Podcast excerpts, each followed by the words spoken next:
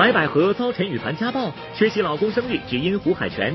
刘晓光魔性舞步难再现，单挑胡歌深情表白。陈妍希手谈陈晓求婚细节，直言对方不像杨过。刘晓庆出书，前夫当众示爱，曾经恩爱为何反目成仇？有了新朋忘了旧友，陈佩斯为杨立新抛弃朱时茂，黄宗泽确认出席胡杏儿婚礼，示范如何成为好前任。百老汇经典《剧院魅影》来到中国，播报请文艺界好友看大戏。李晶晶、刘桦夫妻相会《剧院魅影》，双双带女儿来认亲。香港媒体报道，章子怡、汪峰已登记结婚，曾高调示爱，为何低调完婚？播报大调查，评霸胡歌练成绩。回忆车祸，心中有道过不去的坎儿。劫后重生，为何频频错失红颜？更多内容尽在今日每日文娱播报。嗨，大家好，欢迎收看我们正在为您直播的每日文艺播报，我是陈阳。最近啊，有网友爆料说，演员白百合是遭遇到了老公陈羽凡的家暴。那么这个消息一出呢，也是引发了外界的一片哗然。昨天呢是羽泉组合新专辑发布会的日子，想来呢也是一个澄清的好机会。只不过我们在现场没有看到家属白百合的身影，倒是发现了他送来了一瓶醋，这究竟应该如何解释呢？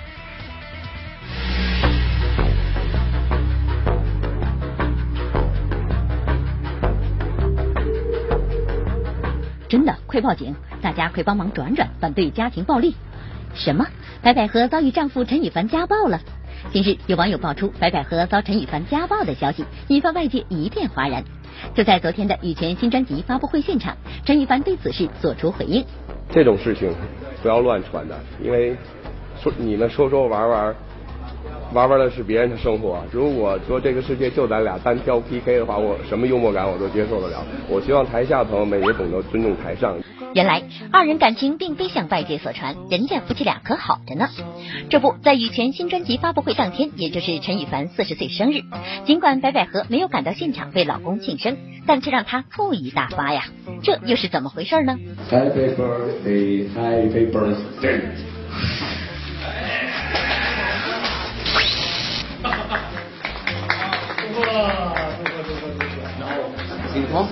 这是小白，小白从台湾送的，他现在在台湾呢。醋，这是醋啊！我我我帮白百合念这个合适吗？亲爱的，有点女人味啊！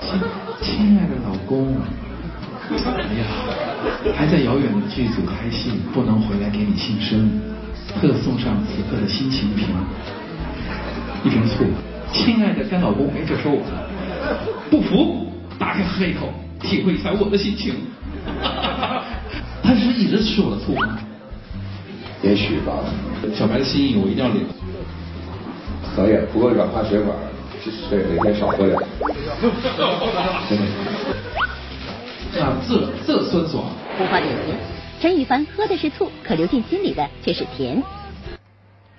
这鞋子合不合脚，我想只有自己知道。我们外人呢，只能祝福他们家和万事兴。接下来呢，我们要说到这位是刘晓光啊，看到他我就想到了电影《煎饼侠》当中的那个龟侠，稍微有点惨啊。不过呢，这回在新电影《S 四侠降魔记》当中呢，刘晓光真正饰演了一回大侠，并且呢，他还放言说我要单挑胡歌。哟，您怎么来的这么大口气呢？你看我穿的这身衣服，要不行你封我一个乌龟侠呗。一个非常非常普普通通的一个保安，还是熟悉的配方，还是熟悉的笑料。但赵四刘晓光一出现在电影《S 四侠降魔记》发布会的台上，就能秒中大家的笑穴。一个经典歪嘴，我告诉你啊，再来个经典抽搐。就在大家以为又能欣赏到刘小光魔性舞步的时候，他却。但是舞姿你不老不能老跳，你跳一回两回就得了。其实咱哪会跳啊？是这些粉丝小伙伴们就这么捧咱们。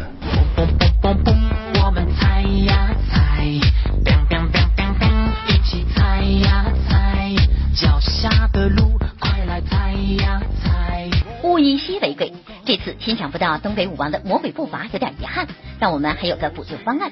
最近霸屏男胡歌的告白视频火遍网络，要是我们的赵四来演绎一遍，会是什么效果呢？但是你呢？约会总是迟到，看手机的时间比我还久。约会的时候，你为什么总晚来十分钟？你或者你晚来十一分钟，我都不会挑。不要拿点卡我，好不好？不过我今天还是想告诉你，我的卡随便拿去刷。我的卡你可以随便随便刷，钱可以随便花，你可以洗刷刷洗刷刷怎么花，你永远不要为我去改变。但是我就想知道你喜欢我哪，我改。你同意爱我了吗？嗯。播报点评：特别想让刘晓光跟酷似王凯的文松演一把《琅琊榜》片段，肯定特酸爽。要说这胡歌的表白很浪漫啊，我们小光的表白呢很实在，倒都是求婚的好典范。不过呢，要我说这些呀。都比不上人家陈晓，你看陈晓的这个求婚招数真的是更胜一筹。前不久呢，陈晓是向陈妍希求婚成功，抱得美人归。最近呢，陈妍希在出席电影《奔爱》发布会的时候呢，就大方的跟大家分享了自己当上未婚妻的幸福。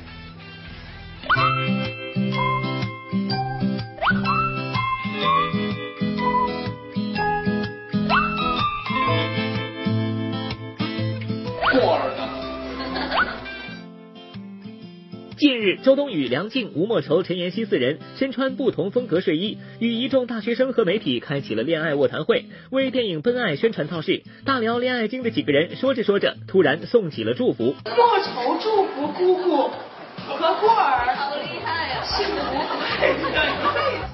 尽快呃加入到我们这个婚姻的行业里头。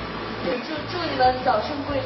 对对对。今年八月二十七日，陈妍希和陈晓大方承认恋情。这对电视剧《神雕侠侣》中的荧屏情侣走到了现实中。前不久，陈晓手持两克拉钻戒，并用 3D 打印给姑姑做了一尊塑像，包下一艘游轮，在法国塞纳河上向陈妍希求婚。所以一开始就是求婚的时候，呃，讲一些话，然后当然内心是很感动的，可是都还没有没有。要哭的感觉，心里还是想说，那我这样子就是都没有哭，跟平常演戏演的都不一样。然后他会不会觉得我不够感动？然后觉得会不会有点失望？然后，然后我是一开始都没有注意到那个雕像，然后忽然一转头看到那雕像的时候，是真的马上眼眶就泛泪了，因为就觉得真的很很惊喜，觉得他真的有很很用心，对，说真的。有哪个女生能抵挡这样浪漫的攻势？也难怪这发布会仿佛变成了陈妍希婚前卧谈会。这不说起陈晓，陈妍希满满的都是赞美。他在你心目中是一个什么样的男友？像孤儿一样的男友，然后呢，内心像孤独，然后呢，行为像标可以带我一起飞。播报点评：结局是过儿和姑姑从此以后过上了幸福快乐的日子。祝福他们啊！看来这个童话里面也不都是骗人的。好，接下来呢，我们再来关注一下演员甄子丹。我觉得他最近应该有一种如释重负的感觉，因为呢，甄子丹起诉导演谭斌名誉侵权案呢，最近是在北京市海淀人民法院正式宣判了。我们来关注一下结果。二零一二年二月二十五日，甄子丹的司机用刀残忍杀死曾为赵文卓开车的司机。这位司机罗凯是赵文卓的老乡，赵文卓伤感不已。二零一三年，导演谭兵称，甄子丹以罢演为要挟，让成龙放弃《终极解码》监制职位；以撕毁合约为要挟，不允许韩庚参演《终极解码》。甚至甄子丹司机残忍的杀死为赵文卓开车的司机的说法，让甄子丹最终诉诸法律，只为讨回名誉。一、谭兵停止侵权行为。二、消除其受到的不良影响，作出书面赔礼道歉。三、赔偿经济损失和精神损害赔偿五百万元人民币。四、承担本案诉讼费、律师费和公证费。什么程度的？到到什么程度了？真的。时隔许久，甄子丹副导演谭兵名誉侵权案于十一月十七号在北京海淀法院落下帷幕，法院进行最终判决。原告甄子丹方胜诉，被告谭兵被判决三十日内对原告进行网络道歉，并赔偿原告五万元赔偿金。三年时间讨回一个公道，相信法律，也谢谢相信我的朋友。出演《夏洛特烦恼》后的沈腾，那是忙得不可开交。但作为春晚的老常客，沈腾怎么也得从其他事务中抽身，让郝建在春晚上与全国观众见见面。这不，最近参演电影同名话剧《夏洛特烦恼》的沈腾、马丽，就给我们带来了备战春晚的最新消息。对，我们现在在在寻找到底要做什么啊？怎么做？呃，应该是。对，得看本子。你要是今年的本子都是男的。反正我也那你更适合，你更适合，更适合了，对。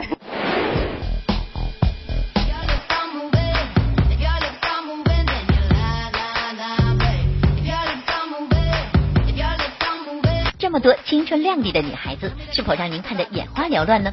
放心，这些通过二零一五年瑞丽之星年度总决选的姑娘们，说不定哪天就会出现在你身边的广告牌上。而在活动当天，受邀嘉宾黄龄似乎也成为了这些姑娘们的一员，为她们唱歌打气。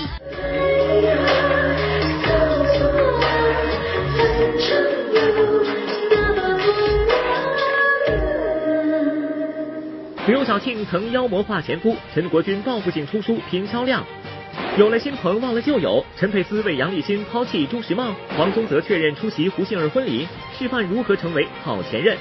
百老汇经典《剧院魅影》来到中国，播报请文艺界好友看大戏。李晶晶、刘桦夫妻相会《剧院魅影》，双双带女儿来认亲。香港媒体报道，章子怡、汪峰已登记结婚，曾高调示爱，为何低调完婚？播报大调查，平霸胡歌练成绩。回忆车祸，心中有道过不去的坎儿。劫后重生，为何频频错失红颜？可以说，二十年的时间，说长不长，说短也不短。二十年可以让人变得亲密，也可以让人变得疏远。前段时间呢，刘晓庆发布了自己的新书，分手有二十六年的第二任丈夫陈国军是意外现身。我们看到这二十多年的时间，让曾经剑拔弩张的他们变成了现在的亲密好友。你曾经最爱的人，我不爱了，曾经最爱的，曾经最爱的，曾经这两个字要考虑。啊，我 最爱的。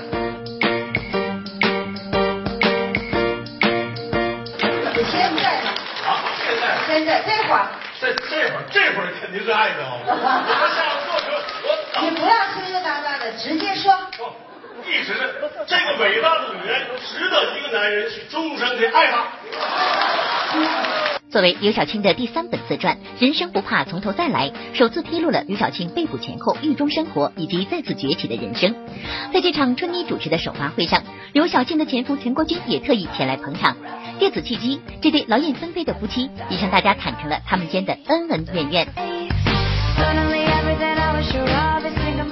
就是我不相信他一定会回来，但最后呢？我是在婚姻状态当中我就跑了，就再也没有说过。说了啊，后来后来特别恨我。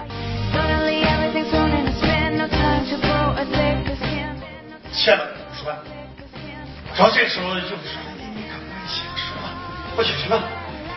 你写一个不得不说的事儿。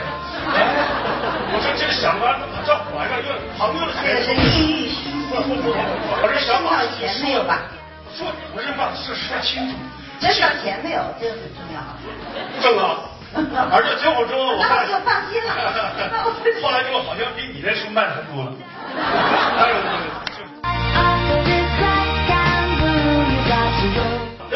一般不写，你知道我看这书，你成什么形象？我不知道。但我净写的语文好。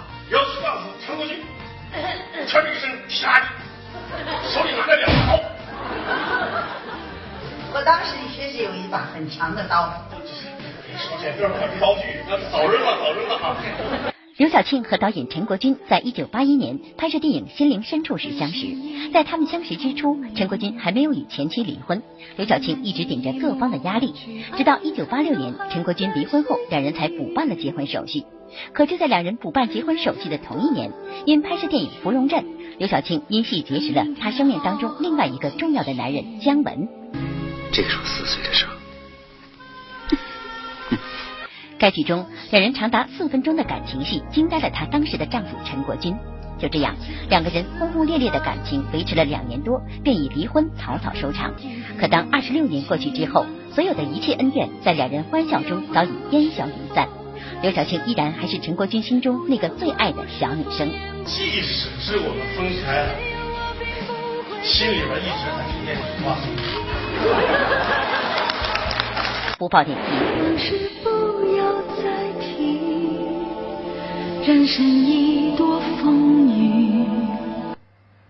要说这时间确实是最好的试金石，不过呢，我们都知道这陈佩斯和朱时茂的友情啊，应该是被时间检验过的。但最近好像被杨立新给横刀夺爱了。呃，最近呢，话剧戏台是举行了全国巡演的发布会。呃，我记得这个佩斯老师说啊，他一直想把杨立新的那个角色给抢回来，不知道他有没有成功呢？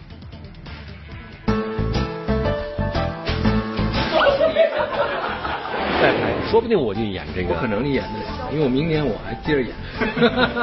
戏霸，戏霸就说他，戏霸就说你呢，我告诉你，不要传出去。然后还是爸的角色不放呗。第一轮演完了以后，他跟我们的制作人说，这个戏我要演至少演十年，十年以后我我还有儿子呢，我有点像。在话剧戏台中，陈佩斯饰演民国时期的戏班班主，而杨立新则扮演说一口河北烙井口音，最后赶鸭子上架登台演出的送包子伙计。之前，陈佩斯口口声声说杨立新的角色本来是为自己量身设计的，不过在当天的发布会上，杨立新说学逗唱全面开挂，看来陈佩斯想抢回角色真是难上加难了。您您二位有这个京剧的底子吗？有啊。我差点，啊你他也不差，我比他更好。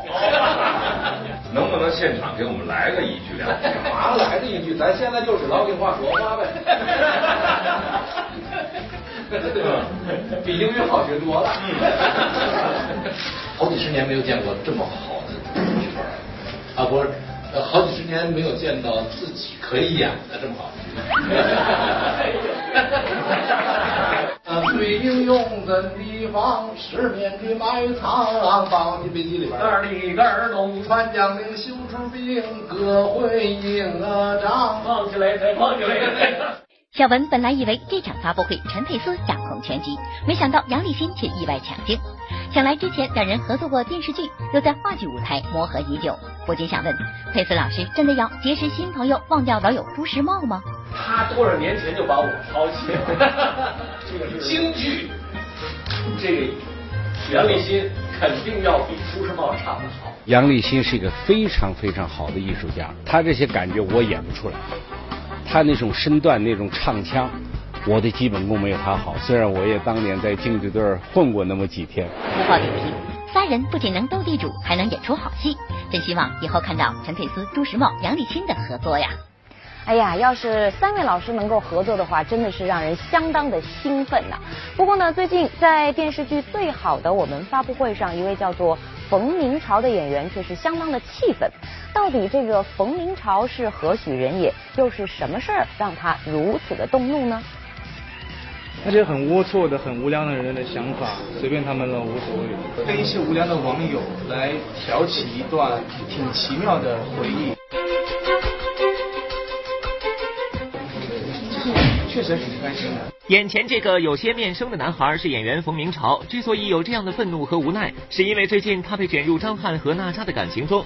近日，冯明朝与娜扎的亲密照引起热议，还一度被传娜扎为此要给张翰写检讨。之后，冯明朝在微博发声，澄清照片非自己所拍，也没戏上，否认炒作。不过，昨天冯明朝却在杭州现身，为新剧《最好的我们》站台。回应一下。没没有什么好，没什么好回应的，一笑而过了。炒作啊什么的。不会啊，我是说没有新戏上，但我没有说我不再拍新戏。但身为一个演员，不是一位小演员，拍拍戏总是很正常的。我如果想炒作，他们当天公布的时候我就丢了。什么钱？我炒作我做什么意都没有。绝对撇清炒作，但他与娜扎当年的旧情却是不可否认。据了解，冯明朝还与张馨予有过一段感情，而对于之前的种种过往，冯明朝是铁了心不想做过多交代。有跟大家联系过这个事情吗？各自安好就行了。谁没过去呢？是不是？嗯，年轻人拍拍拖，什么认识朋友，亲亲两口，我就亲，实在我戏里面亲张张萌呢。在这里，之所以说到同样出演《最好的我们》的黄宗泽是过来人，是因为他当年与胡杏儿七年爱情长跑颇受外界关注，谁知在二零一二年突然宣告分手。如今胡杏儿即将在年底举行婚礼，还邀请了旧爱黄宗泽。啊，他已经发呃短信给我说，问我呃呃有没有空。有空是一定会去。啊，对对啊。那礼金方面呢？你哇，那么秘密的东西都告诉你。再说。要多包一点是不是？嗯，我觉得我现在还在看有没有什么一些特别礼物吧。正装出去，打扮的比新郎还帅。难道去比基尼去吗？刚当然庄重一点啊。其实，不管是冯明朝不想打扰前任，还是黄宗泽如今与前任良好互动，都是前任攻略中理想的场景。在外界看来的尴尬，其实，在当事人这里，更多的是怀念与感恩。我觉得去不去都是新闻，我觉得没所谓，我们两个知道就行了啊。如果去了，大家肯定问那个问题，是不是来抢婚呐 什么的？哎，大好日子就别提这个了吧。百老汇经典剧院魅影来到中国，播报请文艺界好友看大戏。李晶晶、刘桦夫妻相会剧院魅影，双双带女儿来认亲。香港媒体报道，章子怡、汪峰已登记结婚，曾高调示爱，为何低调完婚？播报大调查，平霸胡歌练成绩。回忆车祸，心中有道过不去的坎儿。劫后重生，为何频频错失红颜？由我们每日文艺播报参与主办的百老汇经典音乐剧《剧院魅影》北京首演礼呢，昨天晚上是隆重举行。我们节目呢也是独家邀请到了很多好朋友，比如说像朱军啊、毛阿敏等等前去看剧，原来他们都是剧迷。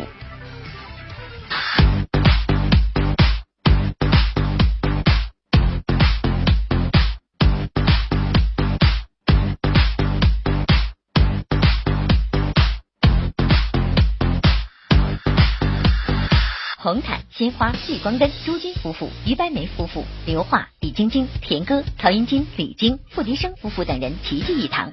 看这阵势，大家是不是以为这是一场颁奖礼呢？其实不然，他们的到来都是为他而来。剧院魅影，剧院魅影。因为剧院魅影大家都知道嘛，这是音乐剧可以说是殿堂级的佳作。在美国有过一一个月的这个学者访问的时候。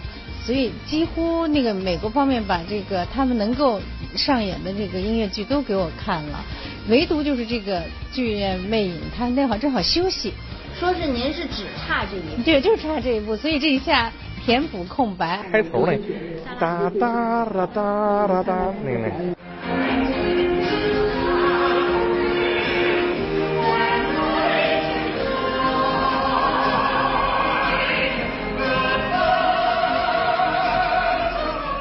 相信百老汇原原版的话剧，包括演员这个舞美，都会给我们带来更多的学习的空间和吸引我们的地方。有一支玫瑰花很醒目，然后有一个面具，我就在想，嗯，面具后面的玫瑰花会是什么样子？点点诡异在里面，但是有一点魅惑的。说了，文化引进来是让我们国人眼界更宽，文化走出去是让更多的人了解中华民族的文化。昨晚。由每日文娱播报独家协办的音乐剧《剧院魅影》首映红毯在北京天桥艺术中心举行，众多主持人、演员、歌手到场观演。为了迎接这部百老汇经典音乐剧的到来，天桥艺术中心彻底改造。一进剧场大门，大家就被舞台外侧的巴洛克式浮雕吸引了眼球。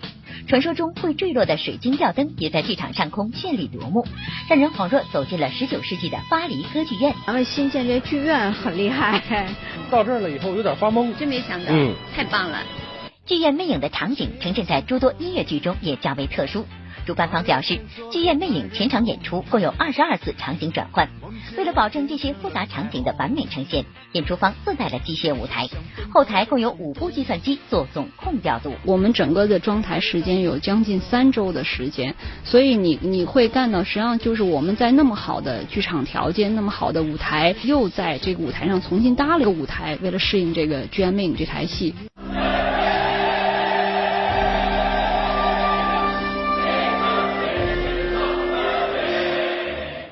魅影》是世界四大音乐剧之一，此次演出在主演阵容上做出了特别的安排，由百老汇千场之王布莱德·里特尔携手百老汇新晋女演员的艾米丽·林恩合作演出。在演出现场，熟悉的旋律响起，华美的水晶灯落下，音乐剧的每一幕都扣人心弦。四维舞台的观看感受，让在场观众都为之震撼。这个原班人马，而且它的制作真的非常精良，就是精彩，真的精彩。他们不光是唱的好，演的太好了，太好了。呃，那个水晶灯的那一块，就它中间有一段呃咏叹调，还有一段那个 melody，我都觉得好美好美，就是就是你会醉在里面的感觉，都会这么听，都不不能靠着这儿听。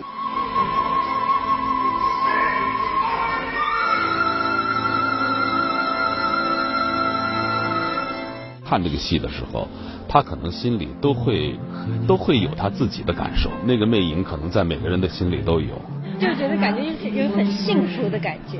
你都那么多唱段，你都会，你特别想跟着他一起唱啊。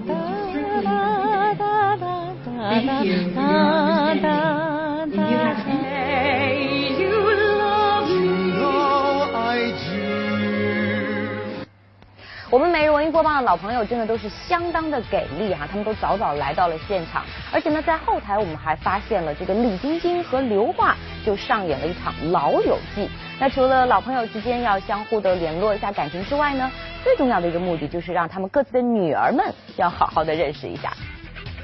哟，漂亮闺女，哎，过来，我过来，果果，哎，宝贝儿，宝贝儿你好，快过来叫姐姐，姐姐，叫舅舅，拉拉手，舅舅，拉拉手，哟，你们俩今天怎么着，一黑一白呀？啊，是吗？我的天哪！拉拉手。昨天，百老汇经典歌剧《剧院魅影》的首映，不光吸引了一大批观众，星光熠熠的红毯上也上演着各种老友记。刘桦和李晶晶这对老搭档分别带着自己的女儿来到现场，老友相见，两人这话题始终离不开孩子。而说起自己的女儿，刘桦和李晶晶都是满脸骄傲。此次由原版人马带来的《剧院魅影》将会全英文演出，两位的女儿也成了贴身小翻译。那孩子也特特厉害吧？他也很行，是吧？但我也还行。啊。但有的有的可能就不如他。哦。我我也行。好的，OK，拜拜。对我估计本来说的不错。有的也许他能给我翻译，他有关于吃的、喝的、动物啊一些名词、一些单词，他可能比我的单词量还要高呢。比如说要到国外，你要是买吃的呀或者是什么的，有些用的你不懂的，你还得问他。妈妈要听不懂怎么办？那没关系，我自己跟你翻译。他不是翻成了 the opera 吗？然后 opera 它是意思就是剧。院，不是歌剧。对。挺好玩，长知识了是 啊，长知识了是吧？他早就可以听得懂这些了。哦，我只会 hello，OK，拜拜。我还会的不错啊，还可以，挺多的啊。虽说是全英文表演，可这丝毫不影响刘桦和李晶晶的兴致。一是能了了自己的心愿，还能培养孩子的兴趣。不过说起歌剧来，两位小朋友好像更在行。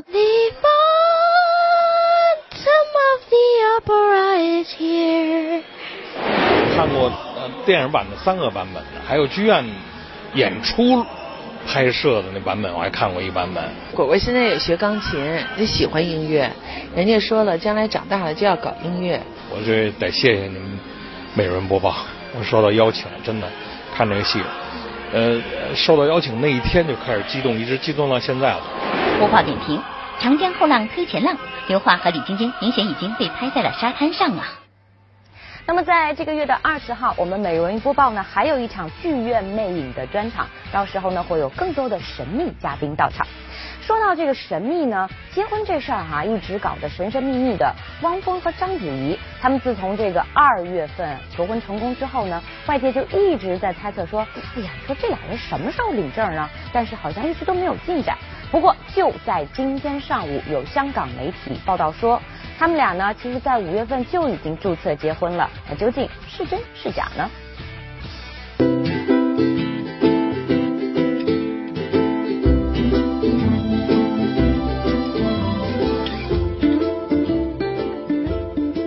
结婚证书上清楚写明了汪峰、章子怡的姓名、年龄、职业及结婚前婚姻状况。登记日期则清晰显示五月十日。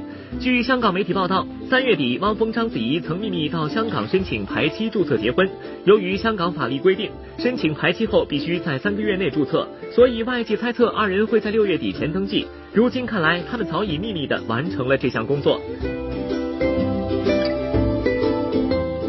今年八月，在宣传电影《从天而降》的时候，章子怡曾经带球亮相，当时也正是她怀孕消息在圈内悄悄流传的时候。但是对此，章子怡和汪峰都予以了否认。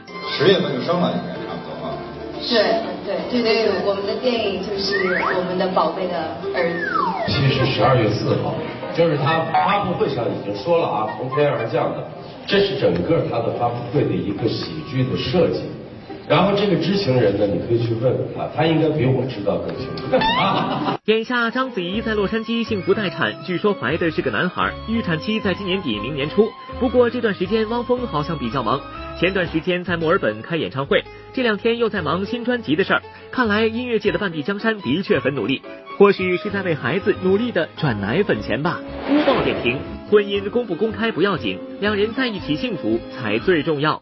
播报大调查：评霸胡歌练成记，回忆车祸，心中有道过不去的坎儿。劫后重生，为何频频错失红颜？其实啊，每次看到演员胡歌的时候，我都会注意到他眼角的那个伤痕，想起九年前的那场车祸。在车祸当中，他的女助理是不幸身亡，而他自己呢也是身受重伤。我想这场灾祸的伤痕不仅留在了他的脸上，更留在了他的心里。不过这些年呢，胡歌就像他扮演的梅长苏那样浴火重生，到底他都经历了怎样的故事？让我们继续播报大调查。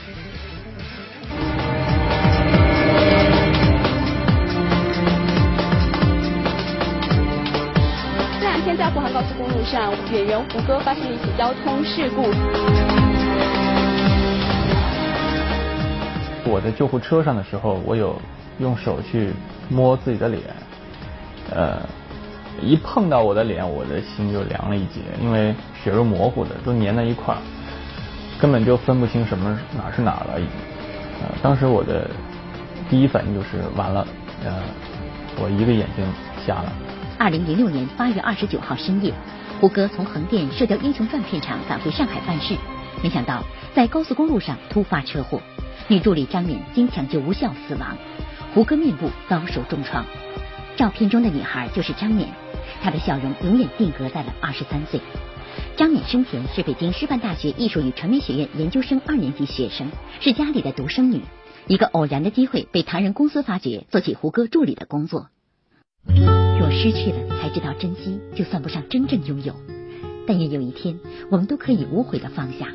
如果歌声可以穿越时空，我希望他能够听到。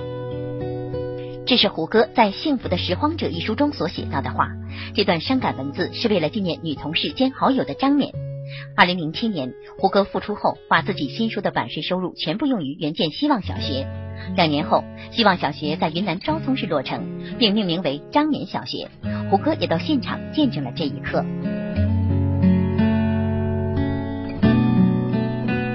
总是想想找一种形式，有。